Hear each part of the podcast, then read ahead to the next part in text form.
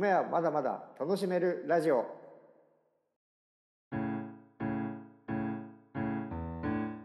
上森米国店散歩先店がお送りする米はまだまだ楽しめるラジオ始まりました。北海道の米や上森米国店の鳥さんとインプロバイドのディレクターギリちゃんこと片桐がお送りします。この番組は米はまだまだ楽しめるをコンセプトにおかずに合うブレンド米を楽しく開発していく番組です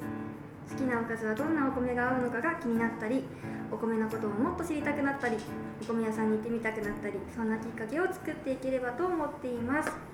第8回目は米解説美瑛米の話。数々のお米を食べて北海道産米を取り扱うお米屋さん鳥さんによる産地のお米解説です。北海道産米たくさんの品種がありますが品種の違いだけではなく産地や生産者さんによっても特徴が出るものです。その特徴を鳥さんに解説してもらう新たな企画となっています。鳥さん本日もよろしくお願いいたします。はいよろしくお願いいたします。そして本日は美瑛米の話ということでゲストにお越しいただいております。本日のゲストは上森米国店がある旭川市のお隣美瑛町から株式会社美瑛専科営業部長加藤正樹さんと JA 美瑛販売部農産課係長松下弘樹さんにお越しいただきました。加藤さん松下さん本日はよろしくお願いいたします。はい、よろしくお願いします。よろしくお願いします。では早速なのですが加藤さんそして松下さんから自己紹介をいただいてもよろしいでしょうか？はい、加藤さんお願いいたはいします、、えー、美瑛専科の加藤と言います。本日はよろしくお願いいたします。お願いします。えー、まあ鳥越さんあのまあ私あえて、えー、鳥さんと言わせてもらいますけど、えー非常にですね。えーお米のお業界ではすごく有名な方で 私もすごくお会いお会いしたいなと思ったんで今日は楽しみにしてました。よろしくお願いします、はい。えー私なんですが、えー出身はですね、えー網走市ということで、えー実はあの今日おなんか先ほどちょっとお聞きしたらですね鳥さんもなんかオホーツクの方だということで、門別ですね。お隣です。あとそれこそ片桐さん、えー、ギリちゃんですね。ギリちゃんもオホーツクの方ですね確そうかねです。生まれアビホロ育ちは北見の方でもう丸々町内みたいなもんじゃないですかなんか。そうですね。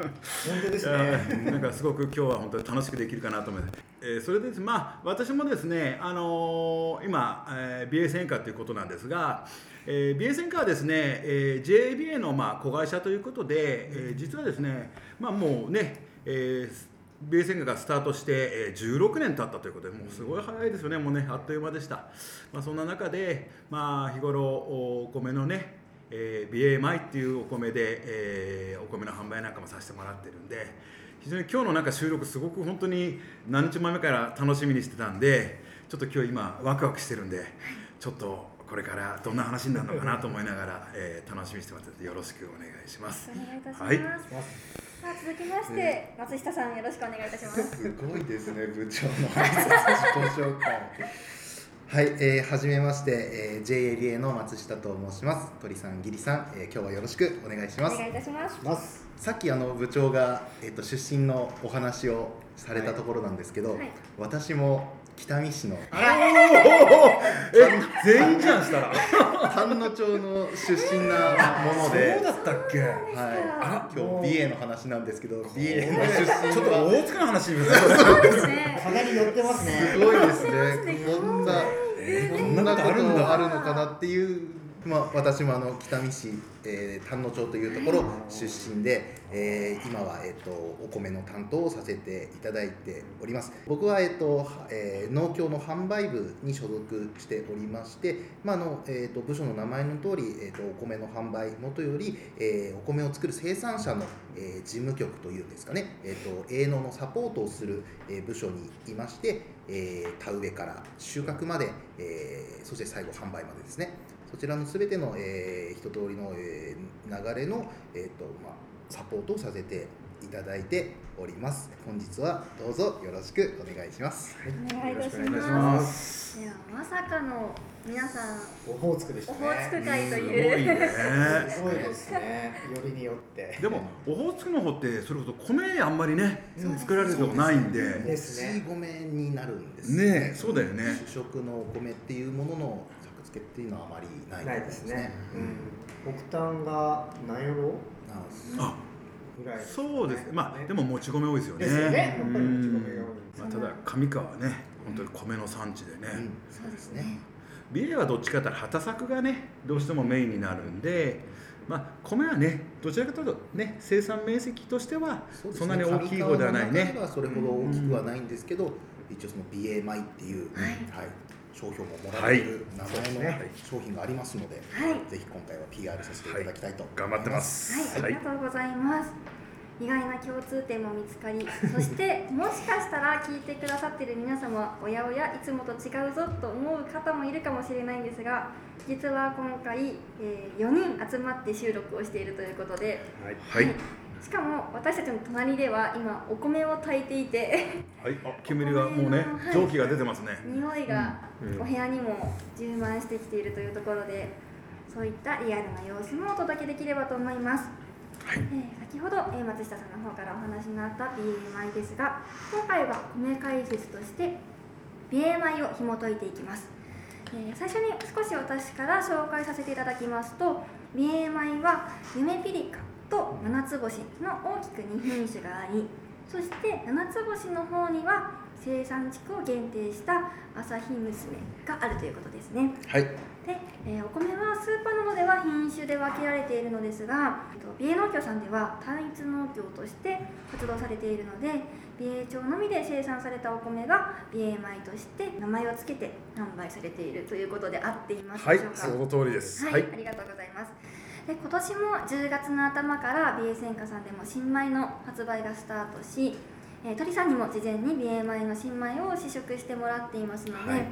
本日はそういったところも合わせて解説いただこうと思います。はい。えー普段美瑛米の販売を担う美瑛製菓の加藤さんと、はい。えー生産者さんと直接関わる JBA の松下さんにまずは美瑛米についてご紹介いただいてその後にえーお米屋さん鳥さんによる美瑛米の特徴を解説してもらうという流れで、えー今日は進めていこうと思います。よはい、はいろしくお願いします、はい。よろしくお願いします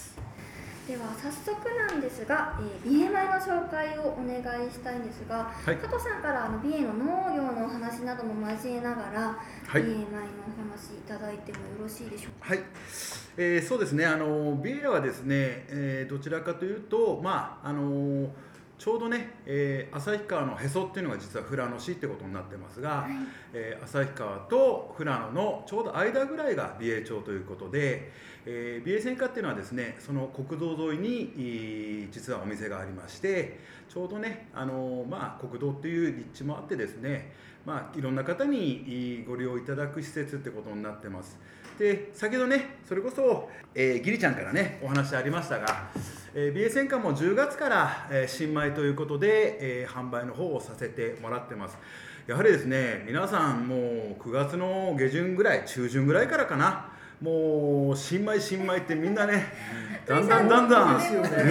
ねもうざわつくというかね。はいいつになったら店頭に新しい新米が並ぶんだっていうので結構問い合わせもいただきましたが、まあ、今年に関しても、まあ、例年通りぐらい10月の上旬ぐらいには、えー新米という形で皆さんにおひれもさせていただいてます、えー本当にですね皆さんね本当に何ていうのかな、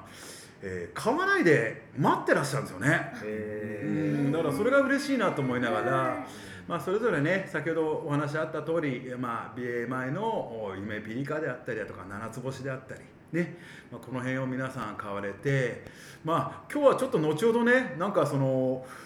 美瑛米をブレンドしてなんか食べるって話もなんかね聞かせてもらえるってことで、えーすごく、まあ、鳥さんの話すごい楽しみだなと思いながら、えーいますんで、まあ、なんかちょっとねどんな感じになるんでしょうねこれ。私もとっても楽しみにしています、ねはい。はい。そう名前を名を付けてってお話先ほど松下さんちらりとお話しされてましたが、はい。作付けの歴史とか、えー、とそういった部分はいかがでしょうか、部長これ調べてきたんですよ。いやー。さすが仕事できるねあなたは。なんかあの歴史をたどると、はい。明治28年はい。その時に美瑛町それこそ旭地区で初めてあの水田が開墾されて、まあ今に至ったら130年ぐらいの歴史があるという。明治28年。はい、明治28年にその旭地区で初めて水田が始まったという記録がありました。それなんで見つけたのそれ？あの生産部会さっきやられやってたっていうところなでるほどなるほど。それぞれのそのすごいね。えー各年度ごとに記念誌をはい。発行しておりまして、あーなるほど。まあ皆さん来賓の皆さんの挨拶の中に明治28年っていう言葉が よく入っていましたのでそれでうちのね松下係とすごいんですよこういうの。はい。もう今なかなかね。感銘を受けております。そうですね。勉強熱心ですよ。まあ何かこの歴史ってこう片桐さん書いてくれてたから、はい。それでちょっと調べてみたぐらいにして、松下さんに私からもう一個質問があります、はい。美瑛の農家さんでお米を生産する方は何軒ぐらいいらっしゃる？えっと、美瑛町全体といたしましては、えー、水筒作付けは、えーおよそあおよそじゃないですね。100件です。100キャ軒。はい。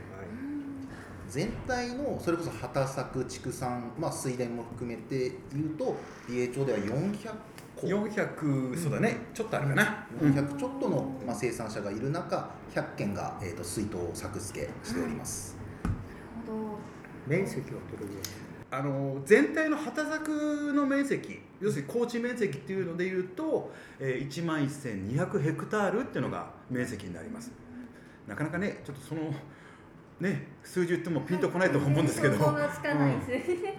お米はそのうちどれぐらいそのうち水田の面積っていうと900ヘクタールになります。鳥さんこれは多いのですか少ないのですか？100件だからまあ平均ですよねまあそうです、と思いますね。平均平均平均一軒の農家が大体10丁くらいが、うん。まあ、北海道平均と言われてるので、もう多い人はね50丁も100丁もやってるそうですね。人いますがまあ平均じゃないですかね、うん。平均ですねうんまあ、この辺ね結構米どころの産地なんで、はい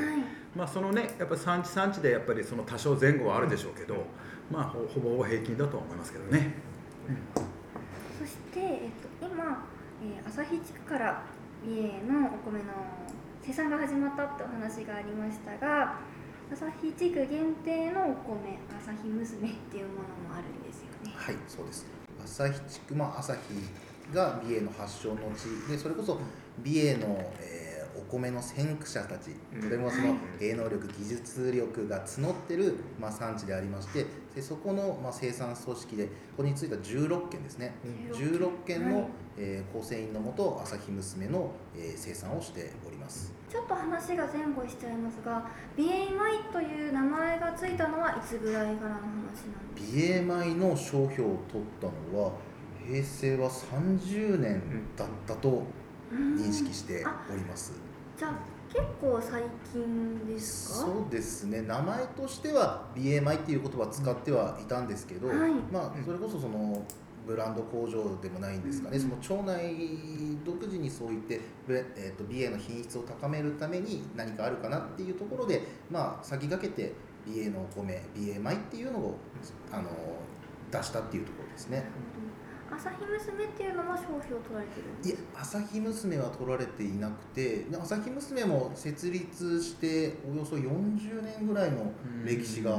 あるということで伺ってはいますね。じゃあその40年前からその朝日地区で作られたものは朝日娘と名を付けてそうですね。販売をされているはいということで、ちょっと今回話が出ないかもしれないと思ってたんですが私から聞きたいことがあって前美瑛米っておぼろ月もありましたありましたね。まあただもう一部の生産者が作ってたって形なもんですから、はあのーまあ全体の量から見たら本当にごくわずかってことですね。なんね、うん七つ星とゆめぴりかがメインというそうですね。今はそうですね。はい、この品種はもうもともと作られていたっていう形での発祥なんですとまあお米の品種の変遷っていうのもかなり、はい。あの歴史がありましてそれこそ北海道米といえばキララ397っていうのが全国になあの北海道の名前を知らしめた品種だと思うんですけど、まあ町内についてもキララ397の作付けは、まあ、若干はあるんですけど、うん。まあ、そこから七つ星そして町内の作付けでいうと平成21年にゆめピリカの作付けが始まって、まあ、一番定着した品種が七つ星とゆめピリカで今もあの作付けをしているっていうところですね。はい、美瑛町内では、えー、と今美瑛米として販売されているのはえー、七つ星と夢ピリカですがそれ以外のお米も作られてる生産者さんはいらっしゃるという、まあ、そうですね、まあ、それこそマニアックな品種、あのなかなかそのなんていうんですかね。流通流通しないお米。それこそ生産者がもうそれが好きって言ってはい。作られている品種もありますので、町内でいうと5品種の作付けがありますね。うん。七つ星夢ピリカキララ397、うん。北クリンとうん。モボロズキですね、うんへーそうなんです。ねおぼろ月って結構まだあれなんだね。何軒かやってんだね。そうですね、うん。結構自家用に個人で食べるっていうのにかなりあの作ってるイメージがありますね。そうなんですね。世に言うその販売っていうんですかね、はい。はい。なるほど。じゃあ今生産者さんが好きでその品種を作ってるってお話もありましたしそして私一つ情報を仕入れていまして松下さんは普段生産者さんからモテモテだと。いや 指名を入るほモテますど人気だと聞モいています。テますね。え生産者話も聞いてみたいなと思うんですが普段どのようなやり取りされているんでしょうか？そうですね。そんなモテるほどのことはしてはいないんですけど、まあ、それこそさっき言ったその、えー田植え？田植えの前の育苗ですか？育苗の前にはその種もみを渡す作業からはい。始まるんですけど、まあ、そこから自分とと携わっておりますので、まあ、常々農家さんと会う機会っていうのは多くて、まあ、今年のその種の様子はどうなんだとか、まあ、例えばこれにあの使う土はどうなんだとか、まあ、そういった、まあ、営農にまつわる話が、えーほとんどなんですけどこの他にも、えー、と春夏秋と、まあ、現地研修会って、まあ、生産者の庭先に行って、まあ、そのその日その日のその営農のポイントっていうんですかね、まあ、管理のはい。やり方を、まあ、今一度あの情報共有して、まあ、品質のいいお米を、えー作るっていう旨で、あかなり尽力しているところでございます。うん。はい。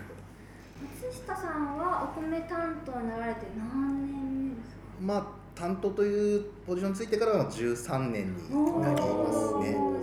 一緒ぐらいですよね。あ早いね。本当ですか？早い2000そんな。のあったんだねはい2010年から。えっと11年で13年目になるのではい。お勤めしたのが10 2011年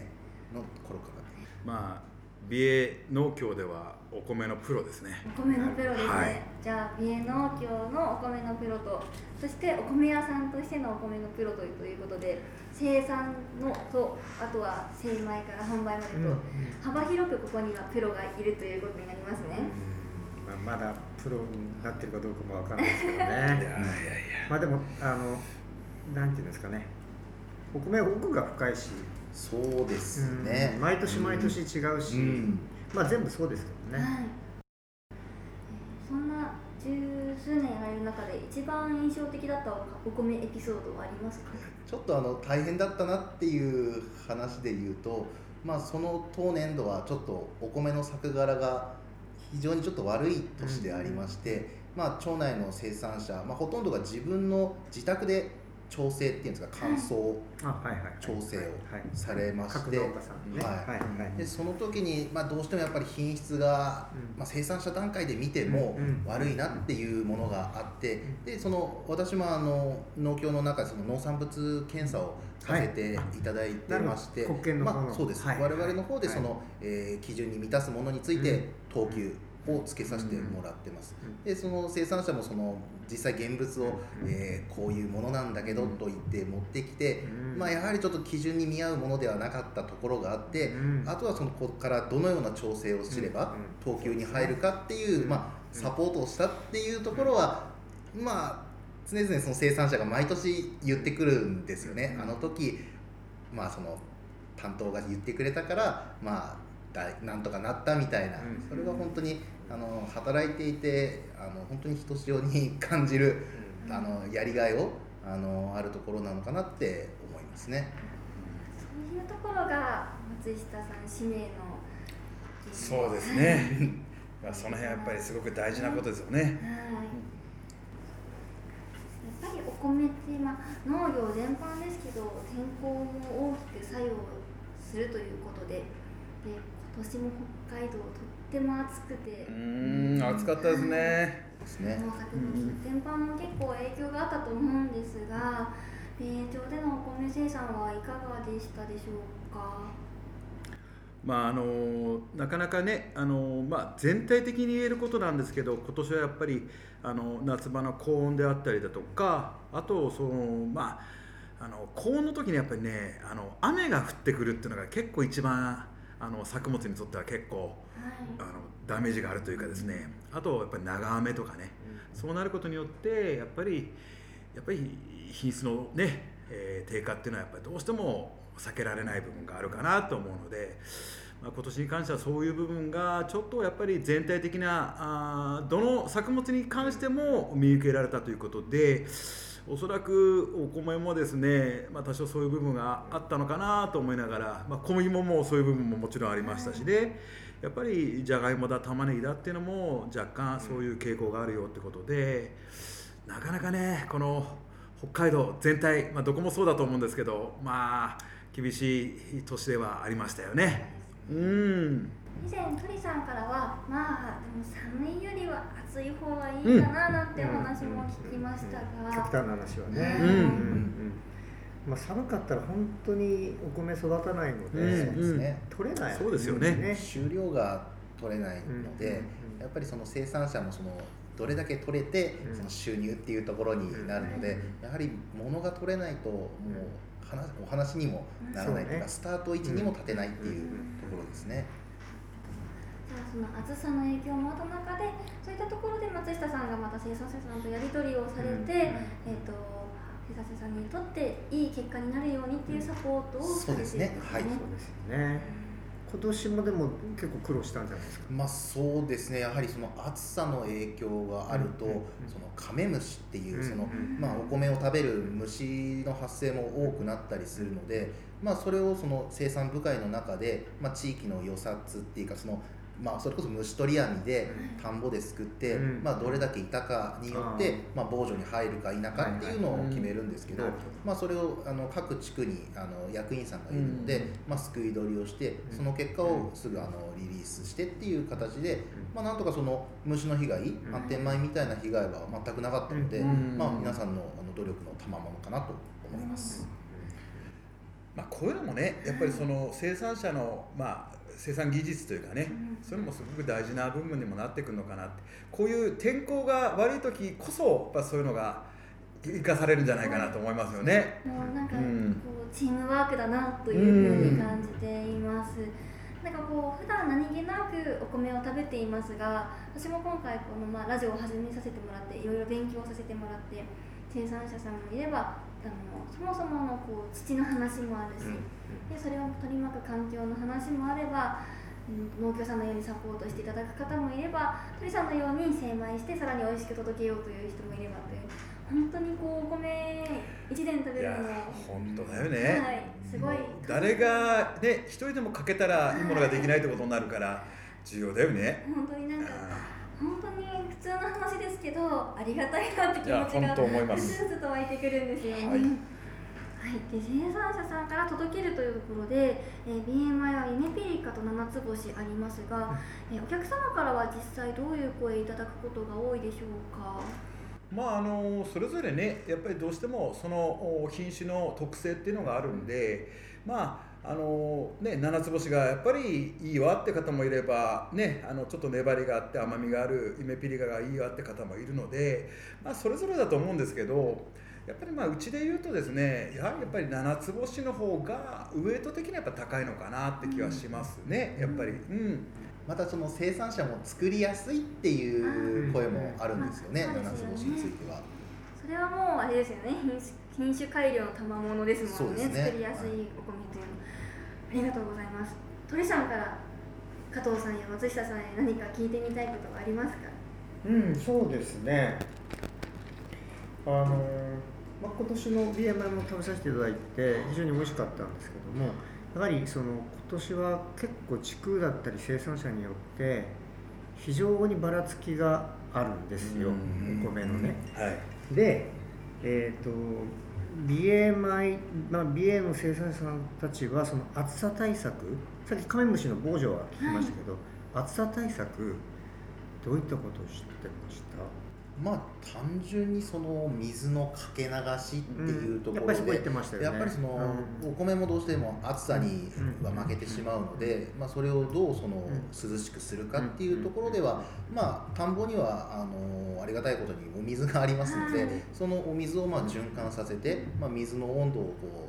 う、まあ、そこまで暖かくしないっていうところですかね、そういったまあ取り組みでやらせていただいておりますね。やはりね。はい、やっぱりそれをするかしないかでね。結構今年差が出てて、出るでしょうね。ね。うん。でさらにその、まあ、簡単に言うと日中は暑くてもお米も野菜は問題ないんだけどやっぱり夜は涼しくないとおん。米もやっぱり、ね寝る時間が必要じゃないですか。やっぱり水が豊富なねこの辺はすごくいいんですそうよねですね。ねかけ流しができるから、だからあれですよね。私たちはお部屋でクーラーを使うよううんに、うんうん。畑にとってのクーラーみたいな役割そうですね。うん、簡単に言うとね、はい。そうそうそうでも今年なんか夜も暑かっそうたですよね。だからね。そう。いやだからこれもしかするとねまた新たなあ北海道に適したうん。お米っていうのもね出てくるんじゃないかなって気しますよそうでねすね。だんだんこう北海道もねあの米どころとして有名になってきていますが、またもう一段階違うフェーズが来るような気もしますよね。ピンさんは今年一等米はどうですまあ、出荷したものはすべて一等米の、はい、素ありがとうございます。ね。ありがとうございます。上川管内、この朝、はい。まあ、北海道はあのほとんどが一等米での出荷っていうことでうん伺ってますね。ちょっとそれを聞いて一安心しました、本当にいろんな影響がある中で今年も無事に出荷できるっていうことが、はい。はい、ありがとうございます。じゃあここからは実際にトリさんが BMI を食べてのはい。感想といいますか、はい今回の解説とあるように BMI について鳥さんから解説をしていただこうかと思うんですが。あの BA の土地って基本的には水はけのいい場所によやっぱり場所にあの場所によります砂生産者によりますデータっていう粘土地もありますし、あの先ほど出た旭地区っていうのはどっちかって言ったらまあいいいい方なんでしょうかね。そうですね、ん平らなところが多くて。あの山に近ければ近いほどどちらかというとなんかあんまり条件が良くないのかなって気もしないでもないですよね。ううん。ん。でそこのじゃあ山のそのやっぱり水はけの良くないところは例えばイメピリカを植えてるとかっていうのはあります？そうでもないですか、まあやっぱり。うん作付けについてはもう完全に個人の判断っていうところに委ねてますし、まあ、どうしてもそのタンパクが高くなってしまう産地っていうのがあるので、ですよね。まあ、そこにうん。ユネピリカを置くとやっぱりちょっと塩梅が悪いっていうところでそこにはまあうん。その地域については七つ星を作ってるっていうのはありますね。ピ。リカは特にあのねタンパクとアミロースの数値うんの、そうですね。規制があるので。ありますからね。はちょっと難しい話をしているなとお米初心者の私には感じまして あれですよね、えー、と品種によって土地に合う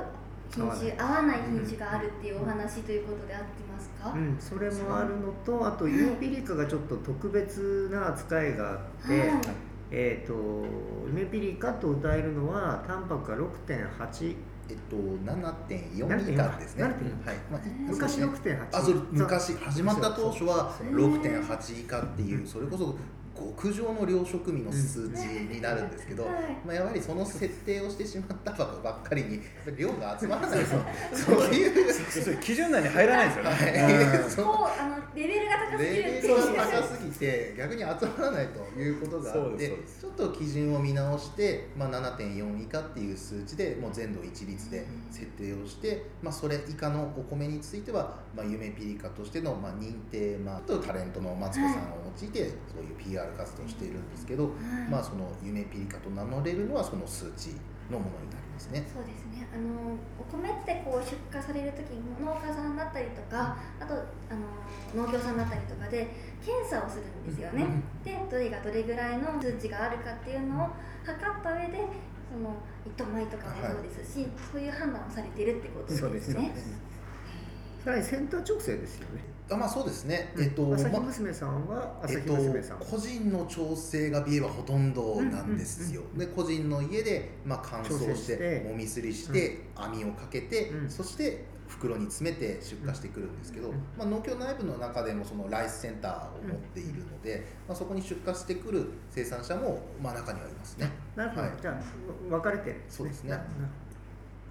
じゃあ生産者ごとにアミロスタンパクもそうですね。それぞれ測ってあの基準を規格を売ってるっていうところですね。ピリカについても同じですか？あそうですね。ピリカそうですかについても同じです。なるほど、うん、それはいいいいですね。